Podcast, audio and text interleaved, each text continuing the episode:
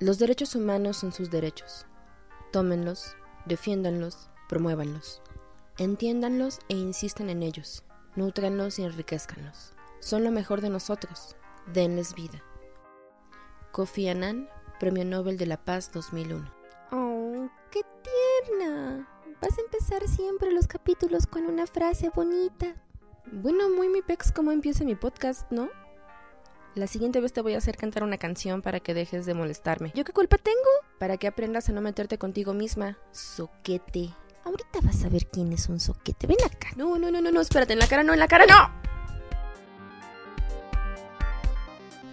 Esto es Nemesis. ¿Están listos?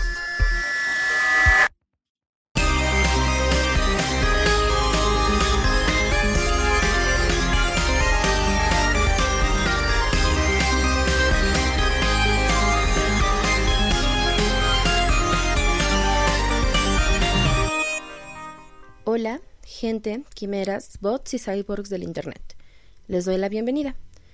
Como dije en el episodio anterior, a partir de ahora comenzaremos una pequeña serie sobre los efectos del COVID-19 en nuestra sociedad, eh, abarcando el aspecto de los derechos humanos, la desigualdad social, el trabajo y la salud mental. Para su comodidad y para más placer, vamos a dividir este contenido en dos partes.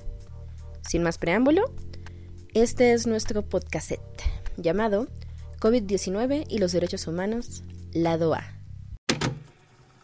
Vamos a estar haciendo una pequeña serie de análisis sobre algunas cuestiones que ha disparado el COVID, que están influenciando en la forma en la que vivimos, en la forma en la que está evolucionando el mundo. Y para empezar, en este episodio les contaremos un poco sobre lo que ya sabemos sobre el COVID y su impacto en los derechos humanos. Para conversar hoy estamos con Jesús Daza. Eh, yo soy periodista, trabajo para la televisión y este, pues he estado siguiendo toda esta parte del coronavirus desde que comenzó el año pasado. Y pues era un gusto estar con ustedes en este, en este rato y muchas gracias a Luna por la invitación.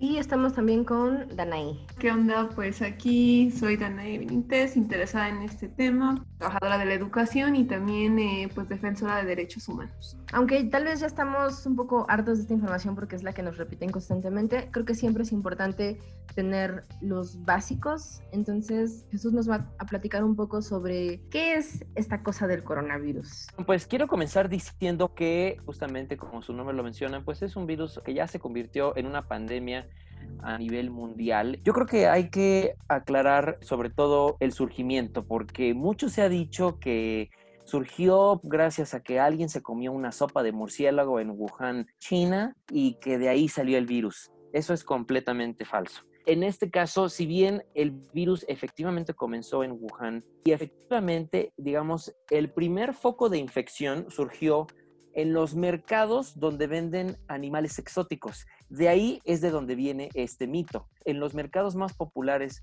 esos fueron los primeros focos de infección.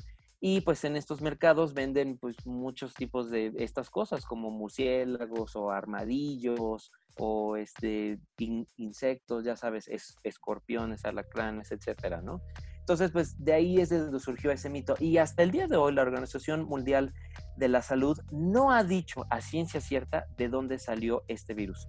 Lo que sí ha confirmado es que es de origen natural.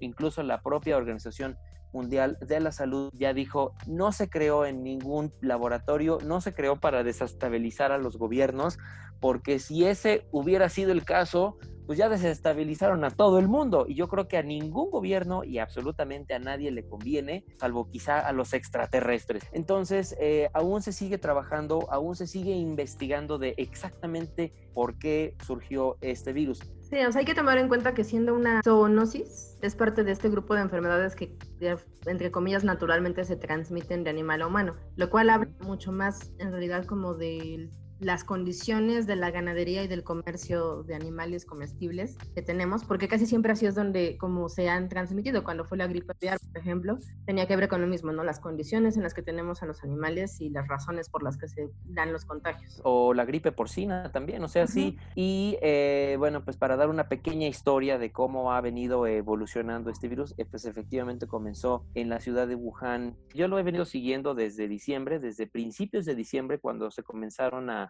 a reportar los primeros casos, los gobiernos eh, de las áreas donde comenzó pensaron que era una especie de SARS, que pues ya hace algunos años se vio también una epidemia de SARS, pero pues como ya surgieron las vacunas y como ya estaba la situación completamente controlada, pues realmente no le pusieron mucha atención, comenzó a, a expandirse a otras zonas ya urbanas de China y, pues digamos que ya se empezaron a, encender las alertas con cuando comenzaron a presentarse los casos en otras partes de Asia, como Corea del Sur, como Japón, y, como Indonesia, India, e incluso llegó hasta Turquía. De hecho, fue yo creo que en Turquía cuando ya comenzaron como a decir, a ver, un momento, esto puede que ya sea grave, porque Turquía fue el primer país que sí implementó medidas muy estrictas de aislamiento y de restricciones a sus ciudadanos, por lo cual hasta el momento Turquía es uno de los países que si bien fue de los que comenzó, desde el año pasado hasta el momento es de los que menos casos tiene. De ahí brincó a Irán y a Italia, que son los países que más están batallando hasta el momento porque nuevamente no hicieron mucho caso a las medidas de restricción, a las medidas de, viaje, no cerraron sus fronteras y sobre todo Italia, que pues es un país altamente turístico, no solamente turístico, sino que también recibe a muchísimos inmigrantes que llegan a Italia y que de ahí se van a otros países, se van a Grecia, España, Francia, Portugal, entonces, pues el virus comenzó a expandirse por toda Europa y los europeos también viajan mucho a Estados Unidos. Y también hay mucha gente de Latinoamérica que viaja a Estados Unidos y de regreso. Entonces, así ha sido el caminito. Incluso en Antártica, incluso en Groenlandia hay casos de coronavirus. O sea, que ni siquiera hay gente que viven ahí, sino que nada más están ahí para realizar investigaciones o realizar pruebas o experimentos. Incluso ahí también hay casos.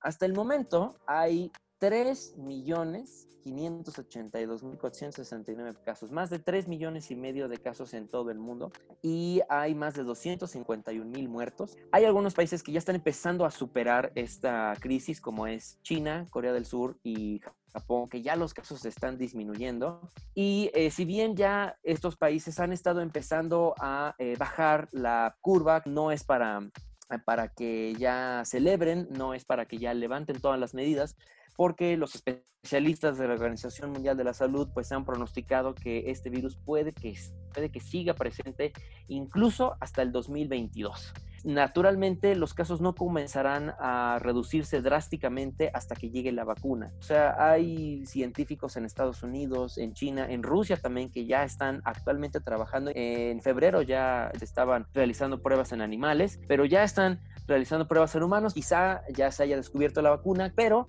pues falta, ya sabes, la producción, la comercialización, la distribución y para eso, pues yo creo que sería la Organización Mundial de la Salud dice que el mundo tendrá las vacunas disponibles para los primeros países, naturalmente los más desarrollados como Estados Unidos, Inglaterra, España, Francia, etcétera, cuando menos para fin de año.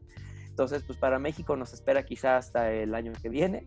No sería descabellado decir que es la primera gran pandemia que estamos viviendo como, como planeta Tierra en la edad moderna. Es la primera situación crítica en cuestión de enfermedades para el mundo en más de 100 años. Es una situación de las que todos debemos estar informados, bien informados, porque hay mucha desinformación y yo creo que pues este podcast es una oportunidad para que todos sepamos qué es esto, qué no es, pero también qué es lo que está pasando a raíz de este virus, ¿no? Pues eso sería básicamente una pequeña introducción de qué rayos es esto a lo que el mundo llama coronavirus, mi querida Luna. Nada más agregaré como para especificar, mencionar que esto es principalmente un virus respiratorio, por eso es que la mayoría de los casos de muertes y de gente muy grave presentan cosas como neumonía, que además todos estamos un estado complejo de alerta porque aparentemente los recursos ni siquiera de los países más desarrollados han sido suficientes para tener como una oportuna detección y un oportuno tratamiento de, de, los síntomas y de los pacientes, ¿no? Ahorita que dijiste lo de las vacunas van a llegar primero a los países más desarrollados, es, es una de las cuestiones que justamente despiertan mi interés en hablar sobre cómo están los derechos humanos en la perspectiva dentro del coronavirus. Pero, ¿qué entendemos por derechos humanos? Danay, cuéntanos. La definición así total de la ONU de derechos humanos, que creo que pues todo el mundo debería de conocer, que es que los derechos humanos son derechos inherentes sin distinción alguna, nacionalidad, lugar de residencia, sexo, origen étnico, color, religión, lengua o cualquier otra condición, todos tenemos los mismos derechos humanos. Estos derechos son interrelacionados, interdependientes e indivisibles. Esa es la definición que da la ONU y son los que tienen que ver con el respaldo de la dignidad humana que quiere decir el derecho a todos a tener una vida plena. Y como estábamos mencionando un poco lo que dijo Jesús y lo que dijo Luna, esta crisis lo que está revelando es los serios problemas que tenemos para dar la atención que necesita la gente y también para cuidar el derecho a la salud. Pero, ¿por qué los derechos humanos? Porque no tiene que ver solamente con la cuestión de la salud, sino creo que están afectando incluso al desplazamiento de las personas, a la libertad, a las, sino las leyes tal cual, a nivel como jurídico, por lo menos sí esta reglamentación que va a empezar a ver sobre el cuerpo y sobre la convivencia, que ya está empezando a existir, de que las personas estamos dispuestas a ceder un poco de nuestra libertad siempre y cuando estemos protegidos. Y entonces incluso tenemos como que gobiernos como China que han, logrado reducir drásticamente la cantidad de contagios y muertes que tienen, pero también hablamos de que China es una población que sacó aplicaciones y tiene reconocimiento facial y tiene un sistema de vigilancia muy profundo de sus pobladores. Creo que esa parte y el cómo se han implementado ciertas medidas de prevención en los países también influyen en cómo se ha ido desarrollando esto. Eh, podemos platicar un poco sobre algunos países que sí han tenido medidas un poco más drásticas con respecto a otras, ¿no? Pues como lo mencionaba también hace rato, Turquía fue de los primeros países que implementó medidas súper drásticas. Allí, por ejemplo, eh, pues básicamente se le pidió a, la gente que no saliera de sus casas y hasta incluso hubo algunas eh, ciudades en las que había también toque de queda, que no podían salir después de cierta hora. Yo creo que lo que más eh, ayudó a esta situación fue la presencia militar en las calles, porque si bien no había ninguna amenaza o, o ninguna imposición de cárcel o de multas para quienes violaran este tipo de restricciones, sí era, digamos, como un, como un aliciente. Creo que la pura presencia militar en las calles fue lo que orilló a que la gente dijera, no, pues sí, mejor nos vamos a quedar en casa, ¿no? También por allí, eh, en la ciudad de Wuhan, China, fue que surgieron también por allí algunos videos en algunas redes sociales, sobre todo Twitter, pues mostraban también a las camionetas militares con bocinas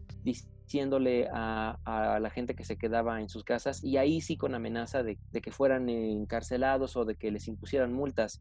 yo honestamente dudo de la veracidad de estos videos porque en China no hay las mismas redes sociales que tenemos aquí, o sea, no existe Twitter, no existe Facebook, ellos mismos tienen sus propias redes sociales, por lo cual cualquier información que venga de China y que, y que provenga de nuestras propias redes sociales, honestamente yo la pongo en duda, pero sí también pues en las grandes ciudades chinas como Beijing hubo también muchas medidas restrictivas. O sea, desde que se decretó el aislamiento total en la ciudad de Beijing, eh, sí era cierto que les confiscaban a los mercados sobre ruedas toda su mercancía si es que violaban estas, estas medidas. Otros países, al contrario, sí tuvieron medidas restrictivas, pero confiaron en su gente, como fue el caso de Corea del Sur y, de Japón. Hubo varios horarios para que la gente ya no saliera, pero digamos que apelaban a la responsabilidad de la propia gente. Pero también no era nada más el confiar en la gente, sino era también brindarles un apoyo. Hubo países como Francia o, o España que les condonaron el pago de la luz, el pago del gas y hasta el pago de la renta mientras estaban en temporada de cuarentena lo cual a mí me parece que es una mejor apuesta de los gobiernos que cualquier medida restrictiva, porque la gente se ha visto motivada a no romper la cuarentena, no por amenaza, sino por motivación. Interesantemente, del otro lado del charco, creo que sí influye mucho las economías que tenemos y las mentalidades que tenemos. En Latinoamérica, sí es cierto que hay muchos este, países como México, incluso como Argentina, que han tenido más una confianza como en su población, pero también tenemos muchos otros países que sí han entrado en modalidades mucho más restrictivas y que además en realidad sus acciones han sido tomadas pensando en su reputación política, que realmente en, un pensamiento como voz de, de, la gente, de beneficiar a las personas, de evitar que la gente se enferme y se muera. Entonces tienes los casos, por ejemplo, de Chile, que fue bastante conveniente que pudieran meter a todos en cuarentena, porque estaban ahorita las protestas bastante fuertes en contra del gobierno. Entonces, pues el 18 de marzo ponen un toque de queda y este miedo hace que te olvides un poco de lo que estaba pasando. Y, por ejemplo, también tienes países como Bolivia, que incluso al cerrar fronteras dejaron a varios bolivianos afuera, entre ellos bastante mujeres embarazadas, y esto incluso fue faltando a una, a una recomendación muy específica que hizo la OMS de permitir que estas personas regresaran a su país. Y por otro lado, tienes cosas como Estados Unidos o Brasil, donde las actitudes de los líderes fueron más bien la negación y que además, incluso con la gran cantidad de muertes que tienen hoy en día, siguen en un estado de negación. También creo que esa es una parte muy interesante e importante de observar sobre derechos humanos, porque entonces tienes gobiernos que realmente no están interesados en las personas, ¿no? Están más interesados en la opinión que se va a tener de ellos y en cómo van a poder salvar o no sus economías sobre todo es que no son medidas que se hicieron pensando en una radiografía de la economía y de las personas, ¿no? De la cultura, ¿no? En el caso de los países asiáticos están apelando a su cultura, que es una cultura autoritaria, no es nada más hacia el azar, ellos tienen todo un sistema educativo, económico, laboral que les permite que la hora de arrojar políticas restrictivas para la salud no sea tan fuerte el impacto social porque lo soportan. Europa, sin embargo, tampoco la vio tan bien porque tienen ahorita graves problemas económicos. Tampoco es que estaban preparados. Son economías que después de esto van a tardar bastante en recuperarse. Ahora vamos al caso de Latinoamérica. Algo que ha fallado mucho con las políticas en Latinoamérica y que es, eh, digamos, un continuum histórico, es la historia de creer que todo lo que funciona en otros países, sobre todo en los países del primer mundo, va a ser aplicable en nuestros países, ¿no? También lo que pasó es que el gobierno no tenía la habilidad ni tampoco tenía los recursos para poder aplicar estas medidas restrictivas. Venimos de dos sexenios que han dejado un estado de derechos humanos, de derechos civiles muy triste. También hay que pensar esto a nivel eh, como de trauma, ¿no? Cuando tú le dices a una población agredida constantemente por sus gobiernos, enciérrate, estás metiendo una psicosis colectiva. Bueno, queridos podcast escuchas, gracias por llegar hasta aquí. Esta ha sido la primera parte de nuestro primer tema. Por favor, acompáñenme en el siguiente episodio para darle play al lado B.